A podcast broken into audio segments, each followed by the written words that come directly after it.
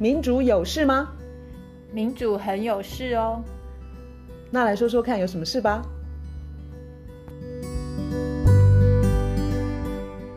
嗨，我是苑韶。嗨，我是倩怡。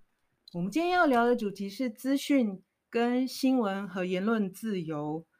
那我想先从最近的一个新闻开始。说新闻，其实很多人可能可能根本就没有接收到这个讯息哦。就是绿色和平，他在九月十五号的时候寄出一个电子信。那他提到就是说，他们九月八号本来要本来有一个有一个新闻，就是他们有个活动，他们在西门町悬挂大型的看板，公布全联就是那个连锁超商哈、全联的塑胶包装的使用量就是。有提高，然后它每一年至少至少年产一亿件，一亿件，你没有听错，一亿件的塑胶垃圾。那很多新闻媒体就报道了这个新闻，但是但是但是令人料想不到，就是说这个新闻在网络上面是三十二分钟吧就被下架。那这个新闻当天，呃，在九月十五号那个绿色和平发出电子信的时候，刘老师马上就注意到，而且他也就是也。寄给我看这个新闻，当时你的反应是什么？因为我当时第一个反应就觉得说，这个这有点无聊吧。第一，绿色和平它自己的网络非常的大，它可以透过自己的电子信，它可以有它有自己的会员，然后呃，它有自己的网站，嗯，所以你要怎么阻挡嘞？然后我那时候觉得说，这个这太这太粗糙了吧？对啊，我觉得绿绿色和平它是一个很大的组织，然后它有能力再透过信件让大家至少让一部分人知道这件事情。我想到的是有多少不是这么大的组织没有这个能力，他们想要讲一件事情，哎，被压下来就被压下来，嗯，这个可能数不清，然后也没有人会知道，所以我觉得这这种新闻或是资讯的压制啊，这个力量很已经已经蛮大蛮严重了。那透过这个例子，我想提醒。朋友们，就是你以为你很自由的在网络上面接收资讯，你想要去哪个网站看新闻，不管是平台或者是个别的媒体的网站，你认为你的行动、你的、你的收取资讯的方式是自由的，但是要提醒你的就是说，哎，你整个过程是被操控的，你有想过吗？就比如说全联它。一年的塑胶垃圾的制造量不但没有减少哦，现在不是在讲减速吗？它还增加，它就绿色，根据绿色和平，它就是它的塑胶袋跟一次量一次使用杯，就那种咖啡杯，嗯、它的增长率是大过百分之十。那这一个呃，二零二一年年营收达到一千五百九十亿的。大企业，而且它并购了大润发，也就是说，二零二二年它的营收的目标一定会在更高的这样的大的企业，他不愿意负起责任。然后，当环保团体在提醒他的时候，他用他用这样的方式，因为他是广告主，然后他就去他就去叫媒体就是下架。对不起，这是我个人的猜测，但是这是一个非常合理的的推测的，就是这个行为模式是这样子的。一定是这个媒体不愿意得罪这个呃企业，然后因为他是广告主，告主所以所以就是哎、欸，那个我们不要报道对他不利的新闻，那么就有很多人就看不到这个资讯哈。我就是一定要提起这件事情，就是全联你是个大的企业，你要负起应有的责任。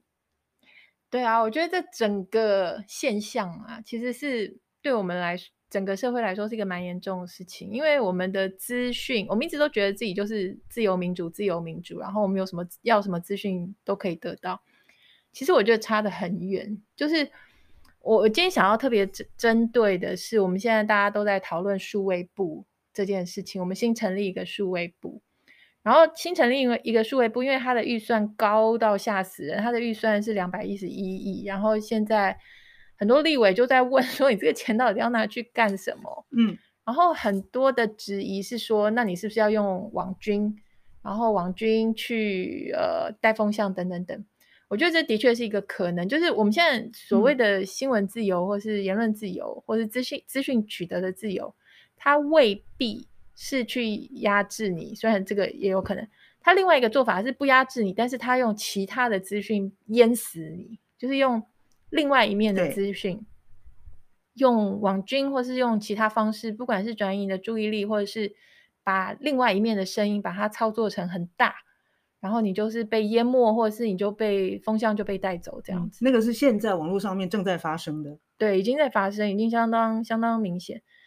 那我想特别针对数位部是，是我最近看到有关数位部的新闻，有两则新闻让我觉得非常非常的忧心，就是说立委会质疑是不是网军要进驻数位部，因为既然预算这么的高，那唐凤部长他说要大家放心，他说资通电军就是管这些治安的这些呃，就是跟国防有关的这些人，他说不会进驻。但是呢，唐凤部长他接着说：“他说，但是如果各国有相关性质的联防，数位部会密切合作。OK，如果各国有相关性质的联防，联防哦，数位部会密切合作。OK，我等下会解释为什么这个会让我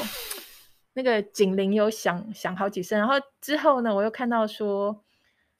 呃，唐凤部长他又说说那个。”数位部跟那个已经被骂的很惨的那个数位中介法是没有关系。数位中介法就是原本政府要推一个数位中介法，他是要想要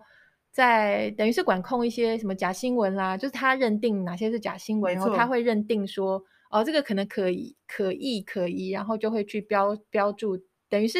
有一个过滤审查的一个功能，所以他被骂的满头包。然后中介法就是没有要推，现在。现在暂时是没有要推停止的。对，那唐凤部长就说，那数位部跟数位中介法是没有关联的。可是他又补上一句，他说，但是数位部未来仍然会跟大型数位平台接触。嗯哼，他说呢，数位部的工作就是要让跨境平台科技来配合社会价值，而不是扰乱社会。我再说一次哦，他说，数位部会跟大型数位平台接触，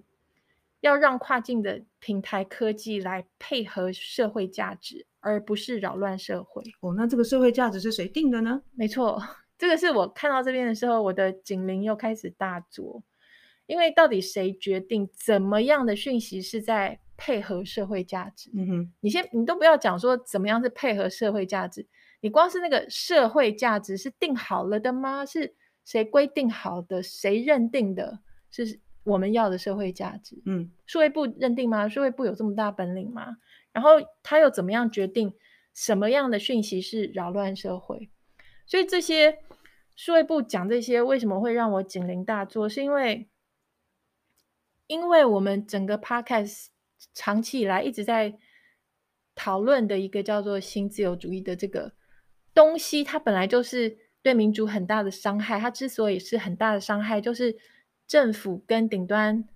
非常少数的企业财团，不管是什么药厂啊，或是化石燃料业者，也包括大科技的大垄断的财团，嗯、他们会联手把民主就是践踏的很糟糕，然后因为他们希望权力跟财富都是往上集中，所以这本身就一直是我关心的一件事情。那在这情况之下，呃，我我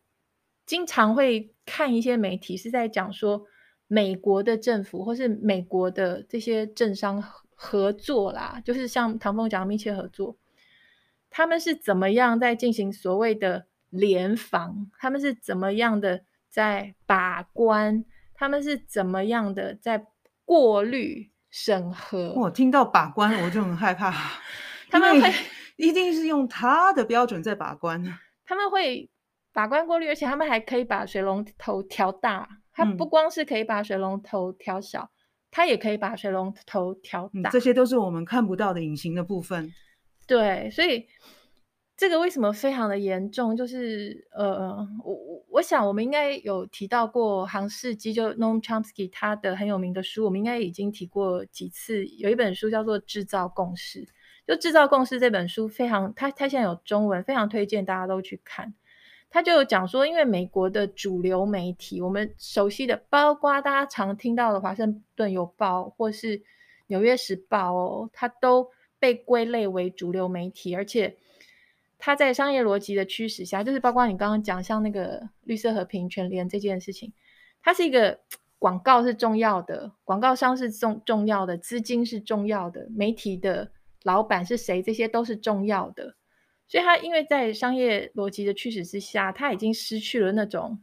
监督政府的这个功能，就它这个功能已经很不完整了，可以这么说。嗯、然后所以说它很容易会沦为。就是有权有势的人，他的公关宣传的一一个工具。所以你表面上看他是在报道新闻，可事实上他是在帮一些诠释者在塑造你的认知。然后这个是杭士基，呃，跟其他另外另外跟另外一位叫做应该叫 Edward Herman 他们合写的一个叫做《制造公司》这本书所说的，嗯、就是因为主流媒体它堕落堕落了嘛。所以就变成说，还是有人就是越听越听人有有些他不甘，就是不愿意这样子就被动的被这些主流媒体已经堕落的主流媒体去喂食新闻。所以说，还是会有一个需求是独立的媒体，嗯、独立的而且不受财团控制的媒体来呃告诉大家说这个世界的状况到底是怎么样。好，这个呢对于。那些想要掌控大家认知的那些政商精英来说，那些独立媒体，包括我们这个 podcast 常常会引用的一些独立媒体，它对于那些顶端政商精英来说，算是一个破口。就是我明明想要大家的脑子是这样子想，我们明明想要大家看到新闻是这样子，诶，可是怎么那些独立媒体就告诉你说什么啊，美国？什么军国主义啦，军事的扩张啊，什么军工复合体啦，什么帝国主义，就乌鸦吧？对，就是那怎么行？他们会觉得这个是破口。所以后来发生的事情，就是简单说，那些顶端的精英，他想要管说你可以看到什么东西，不可以看到什么东西。所以举一个例子来说，就是二零一七年，谷歌啊，Google，它就修改它的演算法。天呐！修改演算法这件事情是。很严重的一件事情，就是我们随便去 Google 搜寻一个东西，我们要搜寻一个新闻事件好了，或是伊拉克战争，或者是呃川普如何如何，你去搜寻的字串进去之后，会跳出来什么东西？什么东西会排在前面？你会看到什么？那个就会影响你对这个世界的认识。没错。那二零一七年 Google 修改演算法之后呢，有一个。呃，我这个这个资讯，其实我今天蛮多资讯是依赖一个独立媒体，叫叫做 Mint Press，Mint 就是像薄荷那个 Mint Press News。这个 Mint Press News 它就是完全批评政商精英跟美国政府，就该批的就批，它从来不手软。这个 Mint Press News 呢，在谷歌修改它的演算法以后，一夜之间透过 Google 触及到它这个网页的。人数一夜之间少了百分之九十，那你知道这个无话可说。你知道这个他那个手放在那个水龙头的那个感觉就很明显。然后有一个算是网络公司，它叫做 S E M R U S H Sam Rush，它的统计资料，它就列出来说，Google 它改了它的演算法之后啊。就有好几个比较拥抱进步价值的媒体，拥抱进步价值就是说，它比较注重社会分配的平等啊，然后通常都是反战啊，然后主张要呃维护人权的这些网站，有很多是我们这个 podcast 会引用的网站，有好多网站他们的通过这个 Google 触及阅听的人数就就下降了，有的下降六十七趴、六十三趴、六十二趴、四十七趴。我们这个 podcast 常会引用的 Common Dreams，它下降了三十七趴。常会引用的，我们常引用的 Democracy Now 下降了三十六趴。嗯、然后 Truth Out 二十五趴。还有像 WikiLeaks 维基解密，亚桑吉的维维基解密下降了三十趴。我我不晓得有没有人听到这边有个感觉，就是说，原来我们生活周遭接收的资讯其实是受到筛选的。受到讲管制，大家可能听不大下去。但是哪些东西会跳跳跳上那个排名最前面的搜寻结果。那其实这个是被决定的、嗯、这件事情，我想很多人跟我一样听了很不爽的。对啊，你你说他管制，他说我没管制啊，我没管制啊，你看在那边啊，你要找都找得到啊，你没有办法跟他讲说，而且这些都是都是符合你的关键字，对，但是只是就是说这个资讯的样貌这么的多，可是我我只能够我我能够读到这些，OK，你你在第一个网页你可能看到，比如说十几二十个好了，嗯，那你要全部读完，然后再读第二页，或者是老实说你呃该怎么讲就是。这相关的资讯可能有不同的面向，会不会喂喂喂给我吃的就是差不多是同样的菜色这样子？然后当我们看到跳出来的结果，搜寻结果的时候，可是我我们根本不知道。对，而且你要知道，像这些独立媒体，他们就是因为不完全不接受财团的操控，所以他们募款是很辛苦的。嗯哼，所以他们的辛辛苦苦做出来的新闻，他们的人事花花费也会很多啊，他们也有他们的独立的记者啊。嗯嗯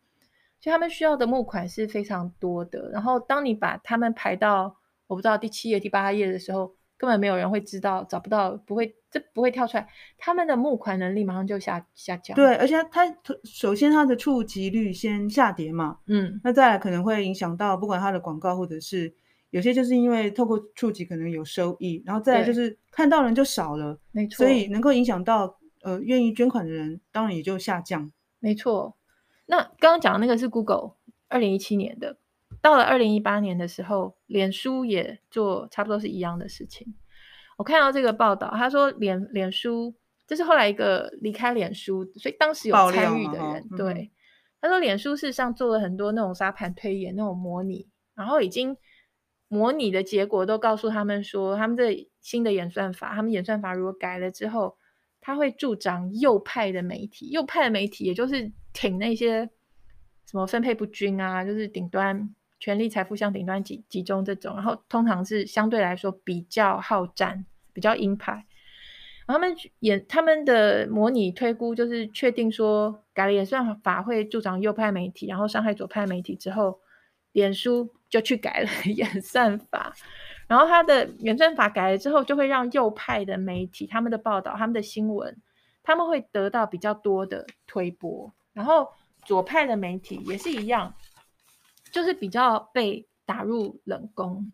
像我们也曾经引用过的一个左派媒体叫做 Mother Jones，嗯，他在脸书改演算法，他他自己去比较那个之前之后六个月相比较，他就发现透过脸书触及到他网站的人数下滑了三十七趴。嗯哼，然后有另外一个右派媒体叫做 Daily Wire，他说因为脸书改了这个。演算法之后，它的触及率就往上飙升，然后变成是全世界透过脸书来触及的最多乐听人的英文媒体。哇塞，对对对，获利者。所以可可是呢，就很像唐凤部长他在讲那个数位部的时候，祖克伯当时在宣布脸书要修改演演算法的时候，他讲的也非常好听，他。都没有提到说他们要有系统的去阻挡谁啊，或者有系统的去暗暗地里帮助谁，他们都没有讲。他只是很感性的说：“哦，新的演演算法是要把人与人的距离拉得更近，然后只是要打击假讯息，要避免美国社会两极化。”他都讲得非常好听。可是事实上，他改了之后，那个流量的控制，你就可以很明显的看清楚，就是。那些比较批评政府，然后批评现在的新自由主义这种不公平的分配的这些，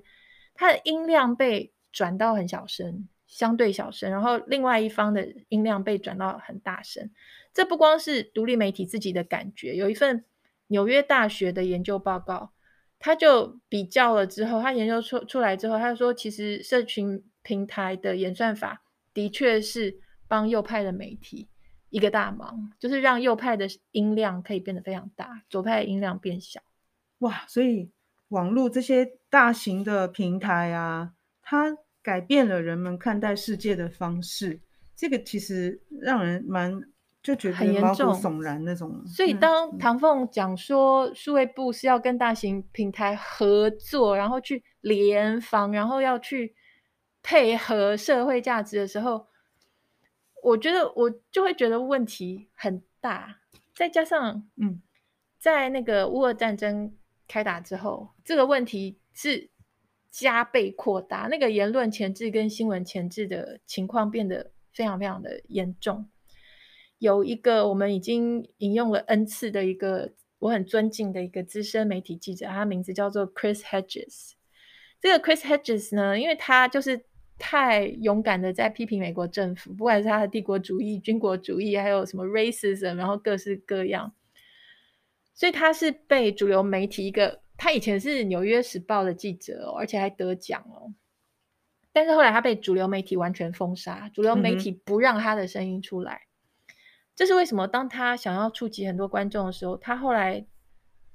去选择了一个叫做 RT，可能有些人知道 RT 这个在 YouTube 的一个频道。他 RT 的全名是 Russia Today，是今日俄罗斯，是就像 BBC 一样，就像 BBC 是英国国家，所以 RT 它也是俄罗斯的国家的一个媒体。那 Chris Hedges 他说他会选择在 RT 发声，事实上是跟当年那个捷克的异议人士哈维他会选择美国之音来发声是一样的道理。哈维他选择美国之音不并不表示他很喜欢美国的资本主义或是美国的政治，可是那是他能够让他声音出来的一个地方。同样的道理，Chris Hedges 他选择 RT 就是今日俄罗斯。嗯也是因为他已经被美国主流媒体封杀了，对呀、啊。然后 RT 的观众人数不少，而且他有得到确保说他的节目不会被什么审核、前置或是过滤等等等。所以他在 RT，他在 RT 就主持了六年哦，六年哦，一个叫做 On Contact 这个节目。这个节目曾经获得艾美美国那个艾美奖提名。然后他的节目内容非常的有深度，而且。涵盖的主题很广泛，包括什么文学、历史啊，什么社会学、经济学等等。然后也呃访问或是讨论过、谈论过很重要的一些公共知识分子，包括苏珊·桑塔格啊、杭世基啊、齐泽克啊、大大卫·哈维等等等。没有一集是在讲乌俄战争。结果乌俄战争发就是开战之后，在没有经过警告。没有征询、没有通知的情况之下，嗯、一夕之间哦，一夜之间，这个整个这个频道就被 YouTube 下架，全部归零。他六年来的所有的功课，他访谈的所有的内容，所有的来宾的，就全部变成零，什么都没，什么都不剩。所以他 就觉得说，这个实在是太可怕，因为。等于是 YouTube 这个大型数位平台，它就是配合官方，觉得说乌俄战争要怎么报道，就是官方这样报道。如果说有，你看 Chris Hedges 他这个例子是，他都还没有，嗯，在他节目上谈到乌俄战争，可是因为不管是美国政府或是 YouTube，他们已经认为说，哦，这个潜在的就是一个他的处理的方式不会是我们喜欢，他就把它下架。他就把它拿下来，所以另外还另外一个大型平台就是推特，它也有一个我觉得也是相当恐怖的一个一个作作为，就是前面刚刚提到谷歌、脸书、YouTube，推特它也在乌俄战争的时候动作非常的大。如果大家都还记得那个伊拉克战争，美国为什么进攻伊拉克？大家不知道还记不记得？就是说，嗯、就是说伊拉克拥有。大型毁灭性武器，没错。那现在应该大家都知道，说这个是，是假的，对，这是一个谎言。这应该是现在是成一是一个常识。在当时呢，负责就是作为联合国武器检查员的一个美国人，他就是当初有去调查，然后说并没有。就戳破这个谎谎言的重要人物之一是一个叫做 Scott Ritter 这个人。你看他已经有伊拉克那次的经验了嘛？就是美国说一个天大的谎言，然后他去实际看说这个谎他讲的到底是真还是假，哦就是这么大的谎言，美国敢说。所以这次乌俄战争开始打之后，Scott Ritter 他就眼睛又睁大，然后就开始看美国官方对于乌俄战争的各各种描述或讲法，包括新闻的发布等等，他就觉得，哎，常常都有很大的疑点。那他有很大的疑点的时候，他就在他的 Twitter 上面讲，他的 Twitter 有九万五千个跟随者，讲了没多久。他的账号就被封杀吧，拜拜，对，就拜拜。所以他有九万五千个追追跟随者，但是因为他讲了不该讲的吧，所以你要看说这些大型平台，他我们没有仔细去看过这些报道的人，嗯、我们会觉得。有这些大型平台，有这些社群媒体，我们应该都很自由。我有什么声音，我就上去讲，让全世界的人都会听到，而且免费，而且免费。可是免费的最贵，对，就是非常的错。因为这些大型平台，他们已经呢跟美国政府，我们前面几集讲美国外交政策的时候，已经有讲到美国美国这种帝国扩张啊，不管是在欧洲或是在亚洲。我们不是在称赞美俄罗斯跟中国，俄罗斯跟中国都不用赞美，那是另外一件事。针对美国，它到底，我们是不是应该要让美国来统一全世界的人，能够看到什么，不能够看到什么，能够听到什么，不能够听到什么？或是台湾的数位部，台湾的数位部是要跟美国合作吗？是要跟美国大型平台合作吗？要也是要统一说，台湾的人可以看到什么，不能看到什么，可以听到什么，不能听到什么，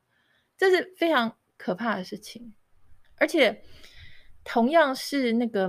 Mint Press News，这个是讲这些事情非常重要的一个独立媒体，他讲到一个其实有点好笑的一个事情，就是脸书在不久不久之前发布了一段。公关影片，然后那个公关影片是一个满脸笑容可掬，然后看起来非常慈祥，然后温柔的一个男男士。他他说他名字叫做 Aaron，然后是在一个充满阳光，会有柔和钢琴伴奏的一个场景。他就在讲说，他是在脸书负责内容审核的团队的头头。然后他就说：“那内容审核这件事情啊，我当然会觉得啊，我觉得这个是一个很困难的工作啊。可是我很努力的，我是要把有伤害的言论跟维护言论自由，我一定会在中间取得一个平衡。”他讲话满脸笑容，然后非常非常的温柔，很无害这样子，很无害，很无害。然后你会觉得啊，我好信任脸书哦。那这个 Mint Press News 的记者，他叫做 Alan McLeod。他说：“那这一位 Aaron 呢？他的背景是什么呢？是 CIA。他是他的背景是 CIA，而且他在 CIA 的位阶还很高。他之前在 CIA 的任务包括去撰写、编辑，每一天要提供给美国总统去做重大国安决定的简报，那个是他负责。然后这样子的一个人，他现在是在脸书帮大家。”过滤哪些？哎，不可以哦，这个这个贴文不行哦，这个账号不行。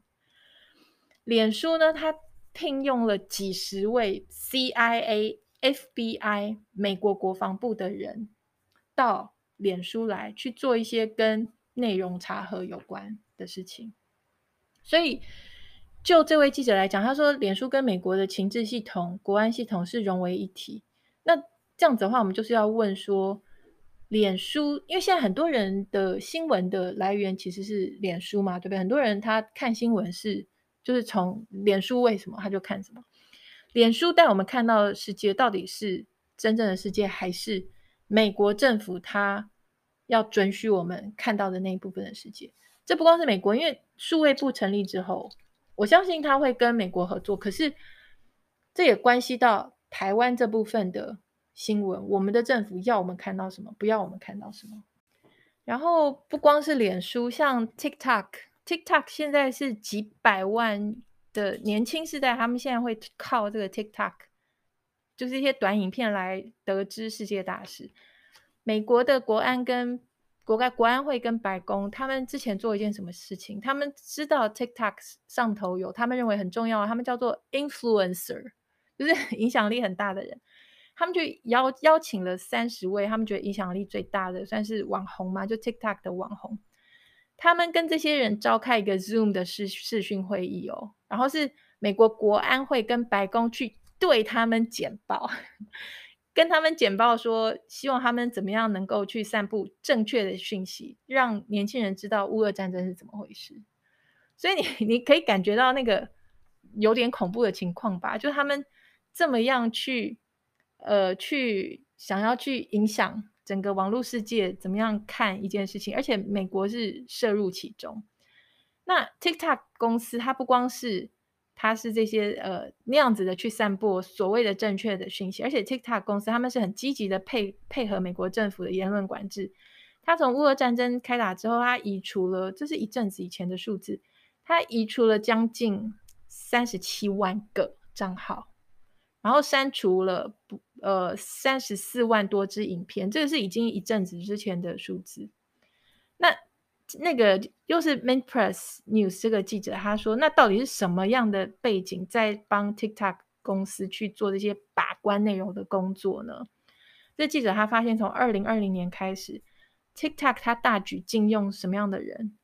有 NATO 背景，也就是北约。哎，我们在讲乌俄战争要怎么报道，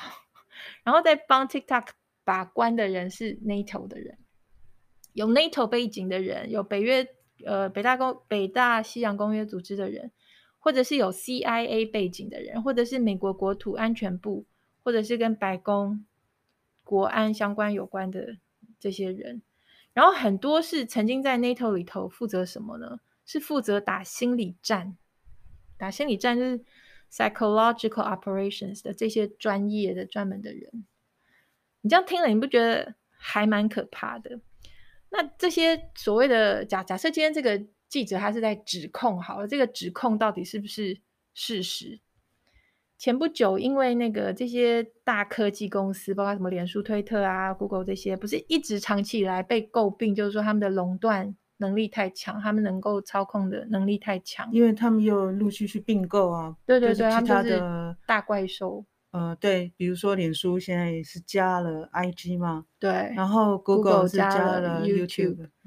然后所以一直都有一个声音是要把他们拆解嘛。你要真的有竞争的话，嗯、你是要好多家公司在竞争，现在是没有竞争。嗯、现在讲的是美国，美国，然后是这样垄断。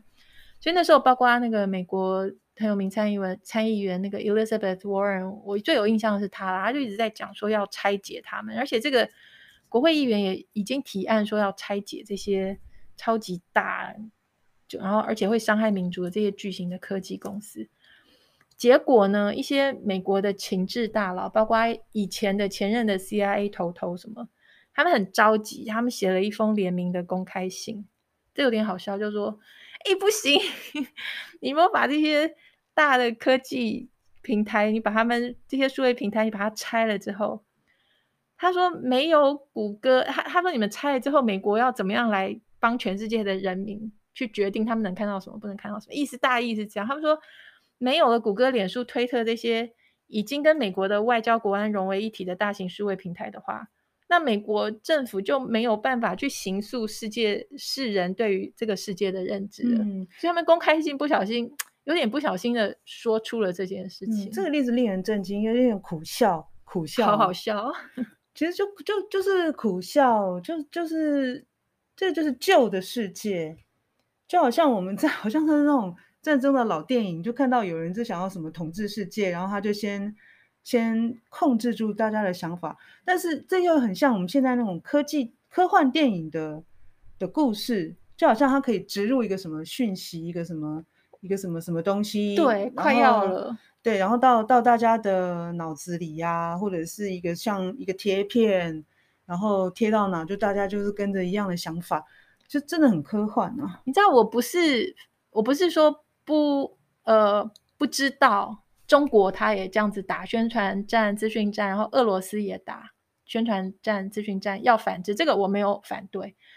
可是你现在的这种做法，会不会？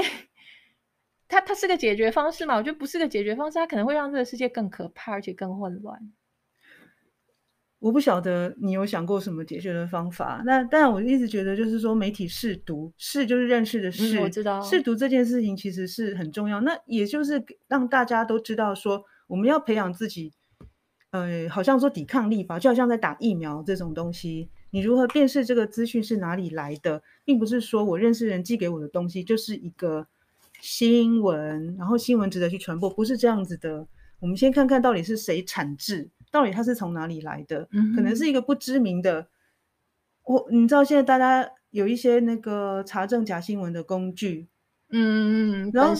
对，然后另外就是就就是很很容易，我当我看到那种来源不明，我都先哈哈。对啊。我都觉得说这这个这个是笑话，然后对来源不明，你如果完全不确定结果的，啊，你就不要去转传啊。可是因为就是现在那种基本的科技工具，实在是让你就是转传一下子可以寄给你所有那个你的那个朋友，对，那实在是太快了。假新闻为什么传得这么快？就是它这个科它跟不上这些那种科科技的这个民主跟方便化跟便宜嘛，然后容易，大家都有这种 APP。就算那个假新闻后来被更正，可是这就算只有几个小时，有的可能可能是几天或更久，它已经被传了，传到不知道哪里去了。对啊，所以当当卢老师在提醒我们说：“哎，注意一下哦，我们现在那个数位发展部到底是存的什么心？嗯哼，而且预算是大到那个样子，到底要做什么？对，那大家都还记得，就是那个数位中介法，就是后来被被被骂到不行，到、嗯、到就执政党赶快把它。把它撤下来。那现在当然说法是说中终止中暂中断中断去暂停审理这个东西。然后当时很多人都在讲说，哦，我们这个可能是施法，就是去看那个欧盟的那个数位服务法到到底怎么做。人家欧盟也这样做啊。然后我就想说，诶，欧盟要管制假新闻吗？他怎么管？然后我去看一下那个数位服务法。可是我觉得我看到他有一点，我觉得我我我很我很欣赏，而且我也很希望我们可以那样做的，就是。他要求非常大的平台，你要公布你的演算法，嗯，你不能够偷偷摸摸，你这要怎么样子做你的演算法，然后你要你要修改，那那是你在决定这个资讯事件吗？不行，他要这些平台要公布演算法，然后禁止一些东西，比如说定向广告，因为现在现在很多小朋友他们经常挂在那个网网络网，就是网网。就经常挂在电脑前面嘛，然后很多那个广告其实是恶意的，就是定向，嗯、就是以这些为为目标的。嗯，然后他们有一些什么暗黑的模式，就是他用一些用一些语言其实是不不不实的，嗯、就是比如说什么只剩下最后一件啊，什么最后一天啊，这个听起来很无害，应该更有更恐怖的。对，我现在讲的虽然听起来很无害，但其实就是说是我们日常会碰到，我们认为很无害的，可是实际上它也可以夹带。呃，知认知型的资讯呐、啊，然后我还是觉得说，我觉得，我觉得那个欧盟那个数位服务法，如果真的能够实现，因为他们其实执法人员可能真的不多嘛，你可以想象那些什么谷歌啊、嗯、什么脸书，他们法律团队好不好？阵容坚强。对啊，国际级的那个随便就好几个的话，那那那随便都是可能就是数十数百名那个。欧盟没有那么多钱去去执法，他现在用的是自律跟共管的精神。可是他要他们摊开演算法这件事情，我我就觉得说，我我觉得我们不能，不是说我们不能够做梦。很多人会认为说，我们每天你看哦，你眼睛你眼睛睁开来，每天你会发现你就是生活在谷歌跟。脸书的拥抱之下，没 错，所以大家可能想到的说：“哎呦，你们要骂他们？哎呦，这个有可能取消吗？”大家可能很难想象我们生我们没有他们的生活是什么样子，没有办法想象，嗯、因为我们每天都生活在他的呃，你说拥抱吗？或者是说监管吗？控制之下，嗯、对。可是实际上，你看哦，或许我们可以集结力量去跟他们谈判，说：“哎。”你那个什么演算法啊，你不要以为你可以控制世界哦。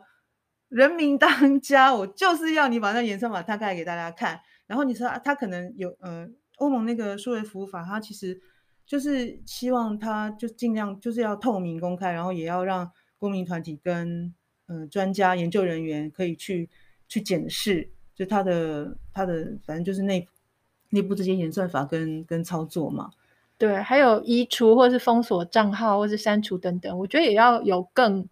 更好的方法。对，然后他其实当当我看到那个数位服务法的时候，我就觉得就是说，哎，为什么数位中介法一直告诉我们去学欧盟，可是像这个我们也没有嘛？然后还有就是他欧盟那一套东西，他是提到就是说有更就是更直接、跟更容易的方式，其实使用者也可以去质疑说，为什么那那呃那些东西被移除掉，那些东西是按照什么理由？因为刚刚你有提到说，嗯嗯嗯、对对对，然后这个他们也可以去质疑那。这个程序是可以要建立这样子的程序跟制度的，对，对，没错，对。那可是这些都我们我们的台湾在讨论这个什么移除假新闻的时候，根本都没有啊，没错。然后假新闻其实老实讲啦，你要定法令，你要成立一个部会去打假新闻，这些根本都是我我觉得缓不济急。假新闻真的要制作假新闻的人，他们跑得快，然后形势也一直在变化。而且有权力的，包括政府，不光是政府，他们自己也会制造假新闻，或是半真不假的新闻。嗯，嗯嗯我我觉得这整件事情是个复杂的事情。我我今天并没有想要把它简化，说怎么样，没有没有一个没有一个解方，然后拿出来就完全所有事情都会解决。这个我了解。我我只是很担心那个，反正眼前就是数位部嘛，然后他的大预算嘛，然后他自己说了要跟大平台合作，要联防，然后已经美国有这么多例子。就是这个区块，我觉得让我非常的。没有，我们很谢谢卢老师今天跟我们提的很多例子，就是说我们可能一般平时候不会注意到，他们是用就是用各式各样的方式试图来来操控他的演算出来的结果，嗯，然后影响我们看待这个世界的方式。嗯、他其实是要引导我们，可是那个引导可能是我不要的，但是他也没有让我知道。你没看到的，你根本都不知道存在，对对对，所以你也根本就不知道，不是你去选的，别人帮你选好了。那这是提醒了我们这一点，然后再再到回到台湾再看说，我们要这样的世界吗？我们不应该去学那一套管理的法则。那我们要什么东西？我觉得我们真的是要把问题摊开来谈，而不是说。我们跟国际的平台合作，那好像就叫进步，绝对不是这个样子。不是，不是，不是。然后我也很害怕，就是说什么依照社会价值来做什么把关吗？还是审查吗？对，我只要听到把关，我就觉得这是审查；我只要听到社会价值，我就觉得只有一套。但不是，社会价值可能有好几套。对，我们大家决定，不是他决定。好，拭目以待。今天就先这样子喽，拜拜。